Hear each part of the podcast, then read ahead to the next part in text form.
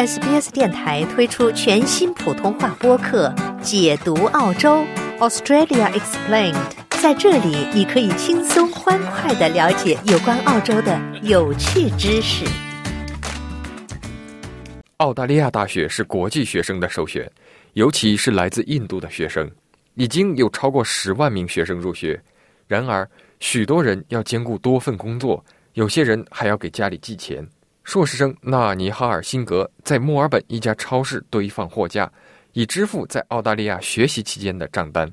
尽管他承认支付不断上涨的生活费并不容易。自从我在超市工作以来，我可以看到价格上涨，而且它确实变得很难以控制，尤其是汽油价格很高。我加满一箱油大约需要八十澳元。所以是的，这算是我的支出之一。我的最高支出是房租，然后是汽油，然后是我的食品杂货。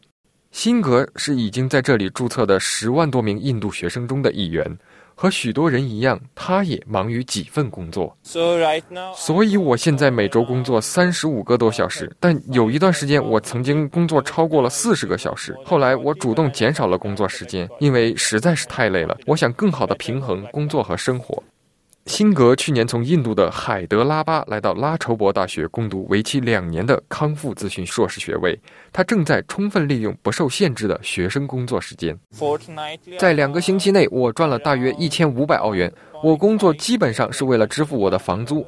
我主要是自给自足，我并不依赖父母的钱。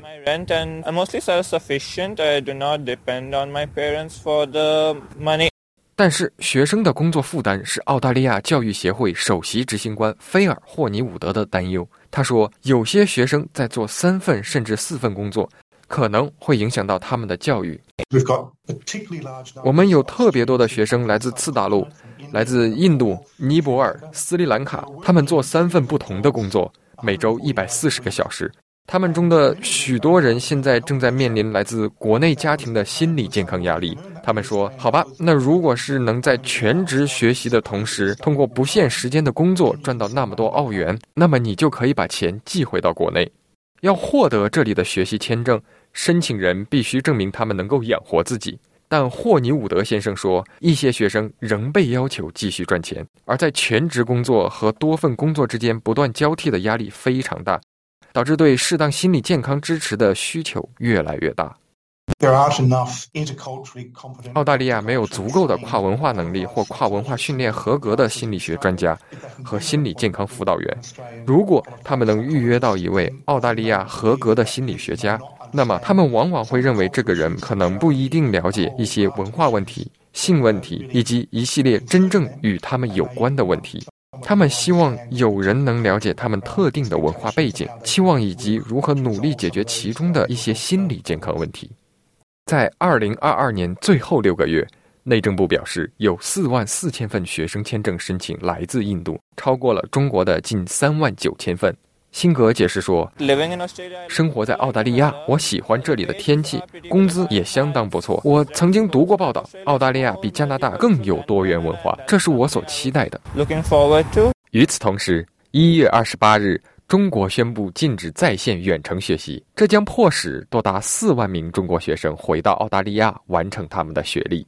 谢尔曼·杨是墨尔本皇家理工大学的副校长。他说：“大学正忙于准备更多的面对面教学，以及恢复大流行之后的正常校园生活。我们已经看到了校园生活的惊人激活。我们有一百多个俱乐部和社团，这确实为我们许多学生的参与提供了基础。最新的数据显示，我们有百分之八十的学生在入学后回到了校园。印度有八点五亿三十五岁以下的人口。”澳大利亚不受限制的工作时间，对许多人来说是在这里学习的额外动力。然而，霍尼伍德先生说，这很快就会改变。部长克莱尔·奥尼尔已经宣布，他将从今年六月起重新设定每周二十小时左右的工作时长上限，类似于每周二十小时，在你学习期间带薪就业。这是早就应该做的，而且非常及时，因为我们一直担心这些年轻人的动机问题：他们是真的来澳大利亚学习，还是有其他的原因试图进入我们的经济领域赚钱？对于许多国际学生来说，他们的目标是在毕业后留在澳大利亚，并作为永久居民工作。辛格解释说：“我有两个姐姐，我是最小的儿子，因此有一件事情不言而喻，那就是我必须成为家里的挣钱人。我打算在这里之后攻读博士。我不知道我在这里工作，然后再读博士，还是直接去读博士。所以我正在尽可能多的工作，而且现在知道限制即将到来，所以我可以省钱。”了解澳洲，融入澳洲，欢迎登录 sbs 点 com 点 au 前斜杠 language 前斜杠 mandarin，获取更多澳大利亚新闻和资讯。